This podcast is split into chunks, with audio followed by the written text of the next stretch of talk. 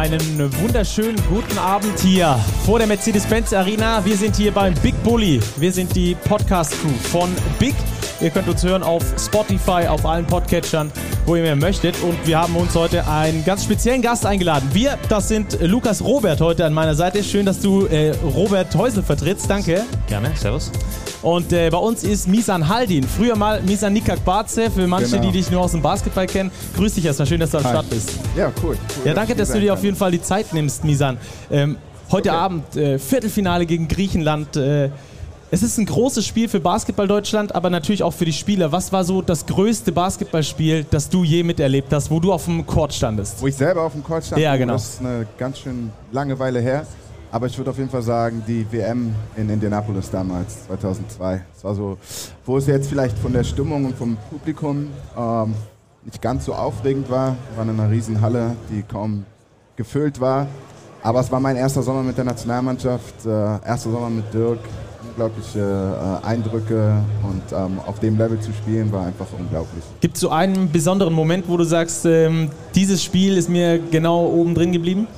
Nicht wirklich, aber ich werde heute noch immer wieder auf das Spiel gegen China angesprochen. Besonders der, der Dank über Yao Ming. Also das ist so das, was irgendwie über die Jahre äh, vom Turnier hängen geblieben ist. Das Ja. definitiv, ja. Werden wir gleich auch noch mehr dazu kommen, auf jeden Fall zu dem Ding. Ja, lass uns direkt drüber sprechen. Äh, Du hast direkt danach einen Tee, Tee gekriegt, du hast dich am Ring hochgezogen, hast krass gefeiert. Äh, wa- was, passiert, was passiert da mit einem, wenn man irgendwie begreift, ich habe gerade über den krassesten Dude, der auf Center spielt, äh, drüber gedacht? Also ähm, erstmal, das war gar nicht geplant. Äh, ich habe äh, in, in der ersten Halbzeit bin ich mal zum Korb gezogen und ich habe so einen fancy Layer probiert und der hat den total aus dem Stehen einfach in die Tribünen geblockt und ich war, das war mir total peinlich und unangenehm, so easy geblockt zu werden. Und dann in der zweiten Halbzeit, äh, ähm, ja, ich glaube, es war Pick and Roll mit, mit, mit Dirk oben auf der, auf der Seite. Dann habe ich die Baseline penetriert und dann habe ich mir gesagt, ähm, jetzt nichts mehr fancy, jetzt ziehen wir das Ding durch. Wenn ich geblockt werde, werde ich geblockt, aber ich habe so ein bisschen gehofft, dass ich einen Foul bekomme. Und er war einfach ein Tick zu spät. Und ähm, als ich das Ding dann reingehauen habe, war ich so, oh mein Gott, oh mein Gott. Und dann vor Freude, das haben wir beim Streetball früher gemacht. Du hängst dann auch am Ring und schlägst dann nochmal ins Brett und das ist nochmal eine Art Celebration, äh, den Gegenspieler auch mal demütigen. Und das ist einfach aus mir in dem Moment rausgekommen. Dafür habe ich dann auch ein technisches Foul bekommen, ja. Das ist echt geil. Ich habe mir zur Vorbereitung auf den Podcast hier ähm, das Video nochmal angeguckt. Gibt es überall auf YouTube natürlich. Ja. Ähm, geiler Dank und danach direkt Pang. Auf jeden Fall. Ich habe ich hab auf die Bank geguckt und dann so, oh Gott, weil ich wusste, technisches Foul und so, jetzt im vierten Viertel, das ist keine gute, keine gute Aktion. Aber äh, Coach, also Deadman, saß auf der Bank und er war so überrascht von der ganzen Aktion, dass wo, es war in dem Moment okay, ein technisches Foul zu bekommen. Also hat er dann, dann so, so gehen lassen. Fand ich cool. Ja, sieht man auch in den Fernsehbildern, wie er dann so da sitzt einfach und, nie, und nur so Ja, guckt. Er ja. weiß gar nicht wirklich, was, Genau. was los ist. Du, du hast gesagt, du wirst heute noch drauf angesprochen, offenkundig Ja, krasses, crazy. krassestes Ereignis wahrscheinlich deiner Karriere, aber was hat es mit deiner Karriere denn gemacht, der Dank? Was plötzlich bekannt? Ja, auf jeden Fall. Also ich muss sagen, damals ist kein Social Media, YouTube, all diese Sachen waren nicht so wirklich äh, äh, am Start. Und äh, ich kann mich erinnern, mit Nino Garris auf dem Zimmer nach dem Spiel, bin dann abends am Fernsehen geguckt und dann schalten wir auf Sports Center und dann haben die das Highlight gezeigt von dem Dank. Und dann hat Nino Garris zu mir gesagt, oh mein Gott, Nathan, du bist worldwide jetzt, jeder kennt dich, das ist der Dank des Jahres und so, keiner hat über... Und dann habe ich das erste realisiert, also später dann auf Sports Center Highlight gelandet und ich so, oh, okay, wow. Aber ähm, so diesen Hype von dem Dank oder sowas, den habe ich danach nicht wirklich gespürt. Also das kam wirklich erst Jahre später. Ich selber habe über diese Aktion eigentlich schon vergessen, weil in meiner Karriere selber hatte ich viel, viel krassere Danks gehabt. Natürlich nicht, äh, oder einige oder die meisten davon sind nicht aufgenommen. Aber der ist halt mit der bekannteste auf einem großen Turnier. Und äh, irgendwann hat dann jemand dann auch die Clips auf YouTube äh, endlich raufgestellt so und jetzt bin ich damit sozusagen verewigt. Bei mir hat sich das direkt äh, beim Dunking noch ins Gehirn eingraviert. Da waren wir, keine Ah, Ahnung, 10, 11 Jahre alt und Ja. haben das gesehen, war, war überkrass. Ähm, was, was hast du noch für krasse Danks rausgeholt? Was waren so Highlights deiner Karriere? Was hast du so noch im Kopf? Äh, Tip-Dunks, also äh, ganz oft äh, aus der zweiten Reihe dann irgendwie gekommen und dann über die Bigs rüber. Äh, Tip-Dunks, ähm, Face-Dunks auch. Also war irgendwie alles dabei. Ähm, ich kann mich erinnern, ich habe einmal, äh, da war ich noch richtig jung, ähm, von der Freiwurflinie, also ich nicht selber habe den Freiwurf geworfen, aber jemand hat den Freiwurf geworfen und ich bin ähm, an der Drei-Punkte-Linie zu früh losgelaufen und habe dann den Tip-Dunk bin dabei, als ich hochgesprungen bin, auf jemanden drauf gelandet und habe dann nochmal so einen Boost bekommen. Und das war wirklich, ich habe mich gefühlt so wie Michael Jordan in dem Moment, weil ich war einfach in den Kopf reingeguckt und BAM! Aber wie gesagt, davon gibt es keine Aufnahmen. Ähm, ich weiß, ich glaube, ich habe auch einen Offensivfoul dafür bekommen oder so oder technisch, ich weiß nicht mehr. Aber auf jeden Fall eine krasse Aktion. MJs Athletik hat nachgelassen. Was sagt deine heute? Äh, nicht vorhanden. Echt, haben sie ausgebaut oder was? Ja, ja, auf jeden Fall. Das- Jumper die- Sneeze oder was ist das Problem? ich, äh, ist nicht Jumper Sneeze, aber es ist einfach die Aktivität ist nicht mehr da, die Belastung ist nicht mehr da. Ich ähm, bin jetzt natürlich immer noch aktiv als, äh, als Trainer, Skill Development Coach. Und da habe ich halt mein Little Rookie Programm. Da komme ich auf jeden Fall noch in Aktion und in Szene, aber ich würde mir es nicht mehr zutrauen, jetzt da unten vor Court irgendjemanden zu verteidigen oder geschweige denn gegen jemanden hochzugehen. Die Zeiten sind vorbei. Ja, über dein Coaching werden wir gleich auch noch sprechen, so, ähm, was, du, was du aktuell noch mit Basketball zu tun hast. Ähm, lass uns erstmal noch äh, in der Zeit bleiben, wo es es so krass war, auch mit deiner Athletik noch. 2002er Mannschaft WM Bronze warst du mit dabei, 2005er Mannschaft EM Silber. Was war das für eine Zeit? Was war das für eine Mannschaft? Was hat dich damals ausgezeichnet? Ähm, ich glaube, so als Mannschaft waren wir auf jeden Fall alle sehr, sehr cool. Wir waren eine coole Gruppe. Ähm, dadurch, dass halt viele Spieler sich auch schon aus der Jugend kannten, glaube ich, war es äh, ganz einfach, so eine ähm, Chemie für, für die meisten halt so zu kreieren. Und äh, die haben sich alle super gut verstanden. Natürlich gab es auch äh, internen Wettbewerb und jeder hat sich um seine Spielzeit und Positionen gestritten. Aber das ist in jeder Mannschaft, das ist natürlich. Und ich denke, das hat uns auch damals auch, auch gepusht. Vor allem mich, ähm, in den ersten Jahren halt neue Erfahrungen mit der Nationalmannschaft zu machen, dann wirklich dann halt Veterans zu haben, die sagen, hey, so das ist Big Business hier, ja, wir ähm, wollen auf dem höchsten Level spielen so und dazu gehören halt auch ähm, gewisse Dinge und ähm, muss das halt von Anfang an funktionieren. Also es ist schon sehr intens gewesen, aber mit einer meiner besten Erfahrungen. Große Bühne war natürlich fürs ganze Team, aber der bekannteste vorweg natürlich mit, mit Dirk Nowitzki. Ja. Ähm, wie war's für dich? Äh, ja, krass. Also wirklich, ähm, meine erste Begegnung mit Dirk war damals in der Vorbereitung äh, in Berlin. Das erste Training. Ähm, Dirk ist in den ersten Tagen und Wochen noch nicht mit dem Team gewesen. Dann haben wir ihn dann in Berlin das erste Mal gesehen und stellt sich mir so vor. Ich meinte so, hey Dirk, ich weiß, wer du bist, alle, alles gut. ich war so ein bisschen starstruck und dann kann ich mich noch erinnern, Training ist zu Ende und auf einmal geht er mit äh, Holger Geschwinder dann auf den Seitenkorb und die fangen an, ein bisschen Skill-Work zu machen. Und ich habe das vorher noch nie gesehen. Ich war aus meinem Verein kenne ich das nicht. Nach dem Training, wir werfen ein bisschen, aber wir machen jetzt keine komischen, ulkigen Übungen oder Bewegungen. Ähm, und es war was völlig Neues für mich und ich war so beeindruckt, wie smooth er sich bewegt und wie alles gleich und perfekt aussieht. Und weiß ich, waren 15, 20 Minuten nach dem Training und ich war so geflasht davon, dass ich dachte, wow. Mein erster Gedanke war, hey, ist das überhaupt erlaubt? Darf man überhaupt so trainieren? Das, das, das kenne ich gar nicht so. äh, das ist crazy. Aber ich habe das total gefeiert. So, das war mein, mein erster Dirk-Moment. Hast du dir davon was mitgenommen? Ja, absolut, absolut. Ähm, Dirk hat damals immer ähm, Warm-up ganz oft.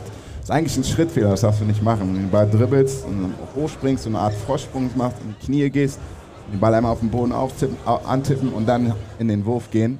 Das habe ich mir von Dirk damals ab, äh, abgeguckt. Ich fand das äh, eine richtig coole ähm, Bewegung und Übung halt auch um so ein bisschen den Flow von, dem, von, von deinem Jumpshot zu gehen, gerade wenn du anfängst und reinkommst, dahin stellst.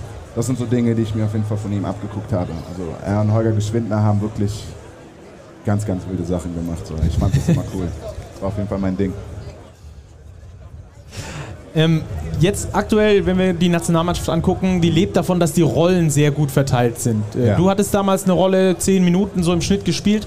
Wie schwer ist es, ist es, so eine Rolle anzunehmen? Man will ja dem Team eigentlich helfen, auf dem Spielfeld zu stehen. Du denkst ja von dir selber, äh, ich bin einer, der dem Team weiterhelfen kann und nicht nur in zehn Minuten, sondern auch gerne in 20 oder 30. Ja, absolut. Wie schwierig ist es da, so eine Rolle zu akzeptieren? Also es ist überhaupt nicht einfach. Du musst dir so vorstellen, die, die meisten Spieler, die dann zur Nationalmannschaft kommen, die kommen aus ihren Clubs und da haben die meistens ähm, viel größere Rollen und äh, Spielanteile auch und müssen viel mehr Verantwortung. In der Nationalmannschaft bist du dann als Spieler, wo du im Verein bist, vielleicht der ähm, Protagonist ist oder sehr viel Verantwortung trägt und dann kommst du im Sommer in die Nationalmannschaft, du ein bisschen zurückschalten musst. Für viele nicht, nicht einfach, ähm, aber ich denke, das, ähm, das gehört zu dem Sport auch dazu. Ich denke, wenn du, ähm, also für mich war es damals so, ich wusste, ich muss mir meine Spielzeit verdienen. Ich werde über die Leistung kommen, muss dir aussuchen oder nicht aussuchen, ein bisschen herausfinden, so was ist jetzt deine Nische, wo kann dein Trainer dich gut gebrauchen. Bin ich ein guter Verteidiger, komme ich über die Verteidigung, sichere ich mir so Minuten, bin ich schnell, mache ich das Spiel gut. Was immer das ist, du halt sagst, okay, hier kann ich dazu beisteuern, hier erkennt auch die Mannschaft, okay, den brauchen wir, das sind wichtige Minuten, die hat er sich verdient. Und so, so ist dann halt die, die Packing Order. Deine Nische hast du offenkundig sehr gut gefunden und mehr als, mehr als das natürlich. ähm, du warst dam damals krass drauf, nicht nur mit dem Dank, aber da weltweit bekannt. Und gab es natürlich, natürlich die, die, Sache, okay, ist vielleicht ein NBA-Talent, vielleicht nicht. Auf jeden Fall warst du in der Peripherie. Gab es ja. konkrete Angebote? Äh, nee, konkrete Angebote nicht. Ich kann mich noch an meinen Draft erinnern. Ähm, es war so in dem Jahr davor, dass die Los Angeles Lakers war eigentlich so mit das Team, was das größte Interesse hat. Und ich kann mich erinnern, mein Agent meinte damals zu mir, es ist ganz, ganz wichtig, dass wenn wir in den Draft gehen, dass ich auf jeden Fall als Point Guard äh, gesehen werden sollte und äh, ge, wie nennt man das? Ähm, wahrgenommen werden sollte? Wahrgenommen mhm. werden sollte, genau. Ähm, weil dann die Wahrscheinlichkeiten für mich viel größer sind, weil ich bin ein großer Point Guard.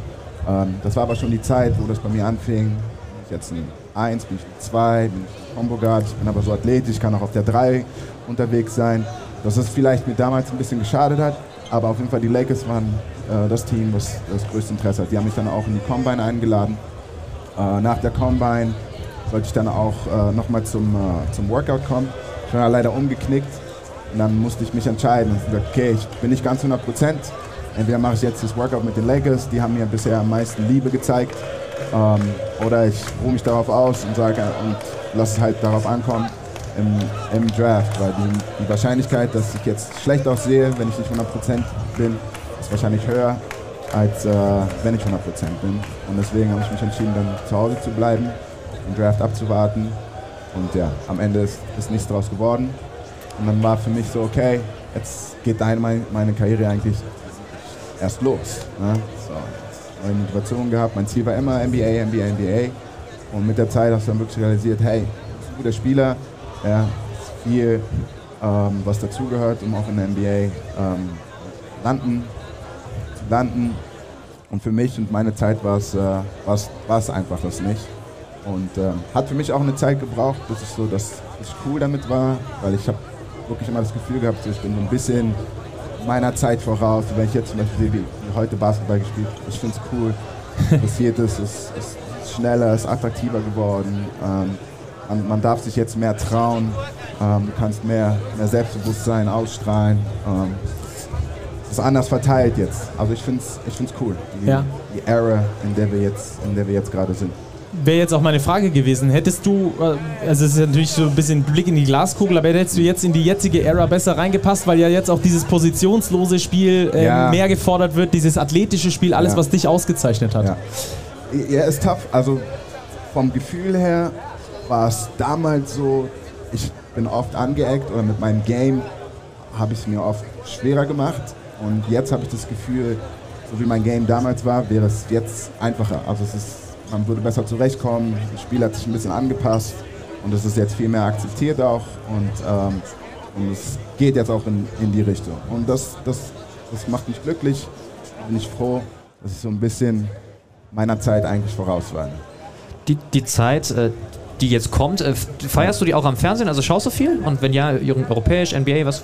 Äh, es gab eine Zeit lang, da habe ich gar keinen Basketball äh, verfolgt. Also ich hatte wirklich so meine Zeit gehabt, da habe ich ein bisschen gebraucht, äh, Karriereende, ähm, um das Ganze halt so ein bisschen, bisschen wirken zu lassen und zu verstehen, was jetzt da ähm, passiert ist und wo jetzt wirklich meine Liebe zum, zum Spiel ist und ob die auch, auch tatsächlich noch da ist.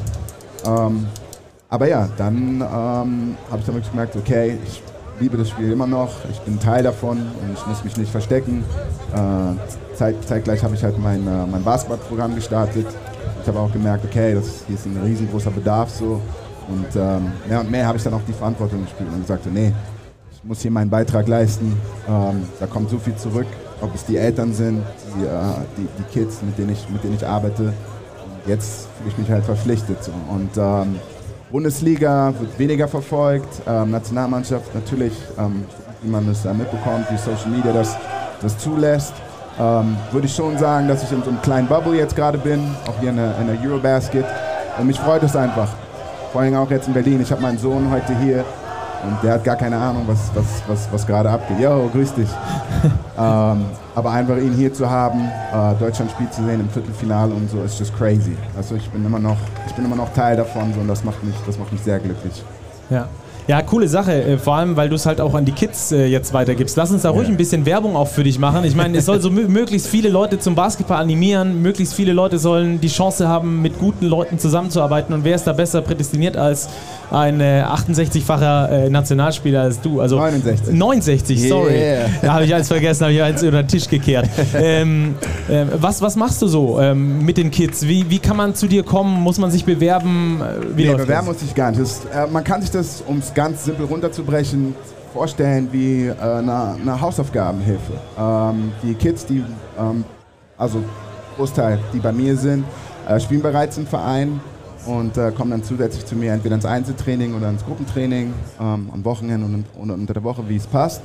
Und ähm, ja, man kann sich das vorstellen, alles das, was sozusagen im Verein oder in der Mannschaft ähm, zu kurz kommt, das, äh, da sind wir dann das, das Auffangbecken für. Also ganz viel Skill Development, ähm, über spielerische Übungen ähm, wollen wir halt Selbstbewusstsein, Selbstvertrauen in die Kids geben und dass es für die einfach auch später einfacher wird, sich auf dem Spielfeld zu bewegen weniger nachdenken musst, mehr aus deinen Instinkten kommst. Ähm, da wollen wir denen halt äh, helfen. Die Leute, die jetzt hier stehen, die könnte ich nachher einfach fragen. Ähm, die, die uns hören, nicht. Wo finden wir dich? Äh, Little Rookie Basketball auf äh, Instagram. Ähm, da bin ich ähm, ja, am meisten unterwegs, da kommen auch die meisten Anfragen rein und ähm, da versuche ich auch so gut wie es geht, ein bisschen von unserem Programm äh, zu teilen. Und ja, ich würde mich freuen ähm, über jeden Besuch über äh, Anfragen, alles Mögliche. Ich bin auf jeden Fall da und ich freue mich, dass, ähm, dass wir jetzt in Berlin auch so ein Programm haben. Was hat die Basketball so als Kind gebraucht? Du hast gesagt, du willst Alles. was zurückgeben. Ne? Ja. Ich habe ich hab selbst auch lange gespielt, auch viele andere, glaube ich, die fühlen, was, was du meinst. Aber was hat es dir persönlich gebracht? Selbstver Selbstbewusstsein, Organisation, ja. ähm, auch zu akzeptieren, wenn man Schiedsrichter irgendwas pfeift, wenn was unfair läuft im Leben? also, ähm, das bin jetzt ich. Ähm, ich habe seitdem ich eigentlich denken kann, schon immer das Gefühl gehabt, dass ja, eher ich ungerecht behandelt werde. Ähm, ich weiß nicht, woher das kommt, ähm, aber das ist so ein Kindheitsding. Es fing in der Schule an, ich kann mich erinnern. Es war immer schwierig, meinen Namen auszusprechen, äh, besonders in der, in, in Klasse oder so, meinen Namen vorzulesen. Und ich habe immer das Gefühl gehabt, so, ah, ich gehöre nicht wirklich, wirklich dazu, ich bin, ich bin anders. Und es war nicht einfach. Und dann durch den Sport habe ich halt ganz anderen Bezug auch zu meinen, zu meinen Mitmatchen bekommen. Und ich habe gemerkt, so hier ist Medium, worüber ich mich so wirklich ausdrücken kann. Und hier fühle ich mich zu Hause. Und über die Zeit ist das einfach so ins, ins Herz gewachsen, dass ich mir jetzt auch nichts anderes vorstellen kann. Also ich habe wirklich, Basketball hat mir damals geholfen, Selbstvertrauen, Confidence zu geben und so ein bisschen so auch so einen Platz. Das ist dann so, okay, hier, da gehöre ich dazu. Ich bin Teil davon. Das war für mich schon, das war für mich wichtig, growing up. Mindestens für deine kleine Schwester ist ja die gleiche Passion. Yeah. Ähm, habt ihr die Sachen früher, früher, die, früher die Sachen auf dem Court geklärt? ähm, nee, aber was ich früher ähm, ähm, oft gemacht habe, ich habe sie eigentlich immer mitgenommen. Und, ähm, und sie hat dann die Sachen für mich auf dem Court geklärt. Ähm, es war oft so, dass wir dann äh, Spiele gemacht haben und früher war es Mädchenbasketball, war nicht so populär, wie es jetzt vielleicht jetzt ist. Und Wenige haben meiner Schwester zugetraut, dass sie mit uns Jungs oder Männern äh, spielen kann. Ich habe immer gesagt, nee, nee, she can hoop, die ist gut drauf.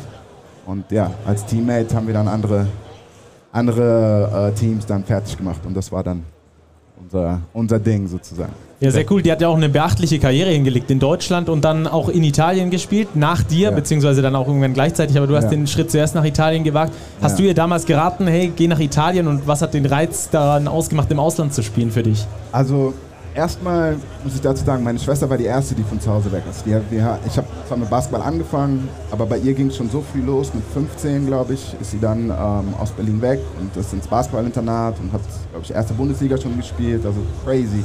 Und ich war halt noch zu Hause und dann irgendwann, ein, zwei Jahre später, ging es dann für mich los. Und als ich dann in Italien gespielt habe, hat es tatsächlich äh, so ergeben, dass äh, ein Team, was gar nicht so weit, äh, fast im gleichen Ort spielt, dass, äh, dass wir sozusagen dann auch Zeit in Italien zusammen verbringen konnten.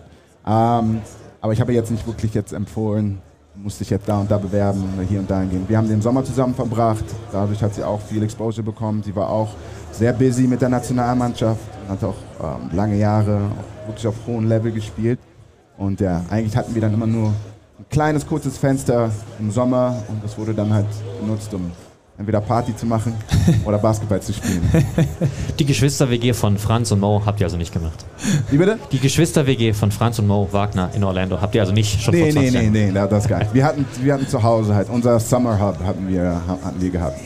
Ja, sehr cool. Ähm, ich habe mich auch ein bisschen erkundigt. Deine, deine Schwester hatte dann ja ähm, diesen Patellasehnenriss, Oh, zwei, ja. zwei schle- schlimme äh, Verletzungen, Schmerzen danach und ist dann zum Rollstuhlbasketball nach einer bestimmten Genau. Zeit gegangen. Ist ja mega cool. Crazy, Ähm, ja. Warst du schon mal äh, selbst beim Rollstuhlbasketball und hast, hast du selbst schon mal gespielt? Nee, ich, äh, ich war schon mit ihr in der Halle und äh, ich habe schon ein bisschen mit- mitbekommen. Auch Nationalspielerin übrigens gewesen, ne? Beim ja, ja, ja, Rollstuhlbasketball. ja. Also das ist sowieso, meine Schwester ist, ist, ist einfach nur krass. Ähm, die hat schon so viele Niederschläge gehabt und die steht immer wieder auf und immer wieder, setzt immer wieder einen drauf. So. Ähm, ich hätte mir das gar nicht vorstellen können. So. Aber ja, sie ist jetzt äh, Rollstuhlbasketball und ähm, ist da sehr erfolgreich. Und das macht mich auch richtig stolz und hat es auch irgendwie geschafft, so der Leidenschaft irgendwo noch treu zu bleiben. Ich meine, sie ist jetzt auch Mama. Ähm, zwei Kinder großziehen muss. Es bleibt nicht viel Zeit, aber ähm, sie kriegt das irgendwie alles unter einen Hut. So. Ah, da ist sie ja. Shut up. Grüße gehen raus. Damit wir auch zeitlich, zeitlich alles unter einen Hut bringen, lass uns auf die Eurobasket Zielgerade äh, biegen. Ja. Heute ist Do-or-Die-Spiel. Ähm, Oh ja. Lass uns bei deinen Erfahrungen anfangen. Was braucht es für ein Do-or-Die-Spiel? Was hattet ihr damals als Team, um solche Spiele zu überstehen? Ähm, ah, muss ich kurz überlegen. Also, umso weiter du im Turnier bist, umso ähm, einfacher wird es für den Gegenspieler vorzubereiten. Du bist jetzt nicht mehr in dieser Gruppenphase, wo du jetzt jeden Tag ähm, ähm, spielst, sondern du hast manchmal noch einen Off-Day. Halt ein bisschen mehr Zeit hast, dich für den Gegenspieler vorzubereiten. Ähm, ansonsten, egal wie gut du vorbereitet bist, solltest du immer versuchen, über die Energie zu kommen. Ja, ist, äh, ich sehe das auch jetzt, die Jungs, die machen das richtig gut. Die sind vorher im Tunnel, die hypen sich, ja, die unterstützen sich, die sind da füreinander. Und ähm, selbst wenn du dann halt in ein Spiel reingehst am Anfang läuft es nicht so gut, bist ein bisschen nervös oder so, dass du halt trotzdem es schaffst, die Energie beizubehalten und dann über die Energie dann ins, äh, zurück ins Spiel kommen. Ja, ähm, jetzt ist Griechenland heute wahrscheinlich äh, eher der Favorit. Wir sind, glaube ich, eher der Underdog mit Team Deutschland. Wie geht man denn in so ein Spiel rein als Underdog, beziehungsweise ist es ein Vorteil, der Underdog zu sein? Ich fand, also Vorteil weiß ich nicht, aber ähm, ich war sehr oft in Situationen, wo wir als Mannschaft der Underdog waren und ähm, ich habe mich super wohl gefühlt. Also es ist fast schon so wie ähm, Belohnung ist noch größer, weil keiner erwartet ist, dass du, dass du gewinnst und ähm, da kommt dann ein Tick so Befreiung mit rein und fühlt sich dann ein bisschen leichter und dann wenn du merkst dann, oh es läuft, dann legst du noch einen drauf und so bist du dann automatisch im Spiel. Also das, das ist schon, das passt schon, dass äh, Deutschland heute nicht ähm, Fa- Favorit ist. Es wird äh, trotzdem ein cooles, gutes Spiel werden. Als Schlüssel zum Sieg haben alle drüber gesprochen, dass natürlich Jannis äh, im Idealfall nicht heiß läuft. Äh, wie stoppt man den am besten, deiner Meinung nach? We can't. Gucken, dass er nur Ähm. 40 macht. Ähm, ich weiß gar nicht. Also die haben, da haben sich schon Geniuses überlegt, was man da am besten gegen, ähm, gegen Janis macht. Ähm, ich denke, du musst halt versuchen, ihn so gut wie es geht zu stören, ein bisschen aus dem, aus dem Rhythmus zu nehmen, äh, verschiedene Looks zu geben. Ähm, ich würde nicht am Anfang gucken, dass du einfach die Zone komplett zumachst und ihm einfach seinen Wurf gibst, sondern über seinen Wurf kommt er mittlerweile auch sehr gut in seinen Rhythmus. Das heißt, äh, ja, different Looks, bisschen aggressiv, bisschen weniger aggressiv, ähm, und dann hoffen halt, dass der nicht so seinen, seinen besten Tag hat. Und, ähm, und so, dass du dann so eine Chance hast, so im Spiel zu bleiben. Aber ich glaube, dann wird es auch schwierig dann für die Teammates. Und dann bist du dann in einem Flow drinne. Also das kann schon, kann schon gut, gut werden heute. Dann drücken wir die Daumen. Was ist dein Tipp fürs Spiel? Äh, Deutschland gewinnt. Deutschland gewinnt, habe ich, auch Ja, im- ja. hab ich auch im Gefühl gehabt. Ich hoffe mal, dass es da auf jeden Fall ähm, dann auch in die Richtung geht. Letzte Frage für dich, die stellen wir jedem Gast, den wir hier äh, haben. Und wir hatten aus allen verschiedenen Generationen schon Gäste. Also Okay. Spieler, die gerade erst aufgehört haben in der Nationalmannschaft. Carsten Tada, wir hatten Hansi Gnad schon am Tada, Start ja. und Ah, okay. äh, ganzen Jungs. Wer ist deine All-Time DBB Starting Five? Und einen Coach brauchen wir auch noch dazu. All-time DBB Starting Five. Okay, ähm, als erstes ähm, nehme ich Ademola Okulaja. Und zwar will ich den auf der 3 spielen lassen. Ähm, Rest in Peace, Adi. Ähm, Warrior. das ist ein Spieler, den du auf jeden Fall ähm, an deiner Seite haben möchtest. Ähm, den kannst du im Krieg ziehen. Du wirst, du wirst gewinnen. Ähm, ich habe jetzt gerade aktuell, ich habe richtig Bock mit, äh, mit Maodo zu spielen. Ja. Maodo macht, äh, er ist frech, er ist, äh, er ist, er ist flüssig und ähm, macht, wirklich, macht wirklich Spaß, so seine Confidence zu sehen. Er hat totale, total coole Confidence, Mann. Das ist richtig, richtig nice. Ähm, wahrscheinlich würde ich äh, Mauro auf der 1 nehmen. Brauche ich einen coolen Guard.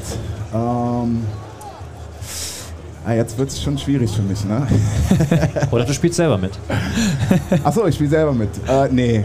Ähm, uh, okay. Den würde ich auf der 4 nehmen. All time. Äh, Da haben sich bisher alle am leichtesten getan. Mit Auf- Dirk. Ach so. Oder du okay, kannst ihn auch auf der die fünf vier- spielen. Nee, ich, nee, nee, nee. Ich will, ich will klein sein, ich will schnell sein. Äh, ja, nee, Dirk auf der 5. Auf der 4 würde ich. Ähm, oh, jetzt wird's tricky für mich. Weiß ich gar nicht. All time. Braucht eine kurze Hilfe. Henrik Rödel vielleicht? Nein. Nein. Zu weit her. Henrik, Henrik Zu ist lange her. Coach, äh, Assistant Coach. ähm, okay, ich habe Point Guard, ich habe einen Guard. Nino Garris. Nino Garris. Auf, äh, auf der 2, uh, das ist, das ist athletisch. Oh, Nino Garris. Äh, 3, Ademola. Ähm, brauche noch einen Vierer, brauche ich. Äh, I'm drawing blank. Ich weiß nicht, wer mich, auf der 4 spielen lassen würde. Ich weiß, ich weiß auch nicht, wir, sind- wir sind normalerweise immer mit Dirk auf der 4 gewesen, deswegen. Nee, ich äh, würde würd den gerne auf der 5 war der. Spot Oder okay, wir machen das so. Wir nehmen Dirk dann auf der, ähm, auf der 4. Und dann äh, Patrick Fiemerling bleibt dann unser Center. ja, genau, die Berlin Boys. Classic. Genau. Super, Misan, herzlichen Dank, dass du da warst. Hat Ja, großen gerne, Spaß gemacht. Danke me. dir. Vielen lieben Dank. Ähm, und äh, für euch äh, wünschen wir jetzt hier vor Ort natürlich ganz viel Spaß beim Spiel und äh, natürlich einen deutschen Sieg. Und das Ganze gibt es morgen nochmal zum Nachhören. Ab 17 Uhr auf Spotify und morgen früh ab 5 Uhr dann die Analyse zum Spiel Deutschland gegen Griechenland. Wir freuen uns, wenn ihr reinhört. Unser Podcast heißt Big Postgame. Bis dahin, macht's gut. Ciao. Dankeschön.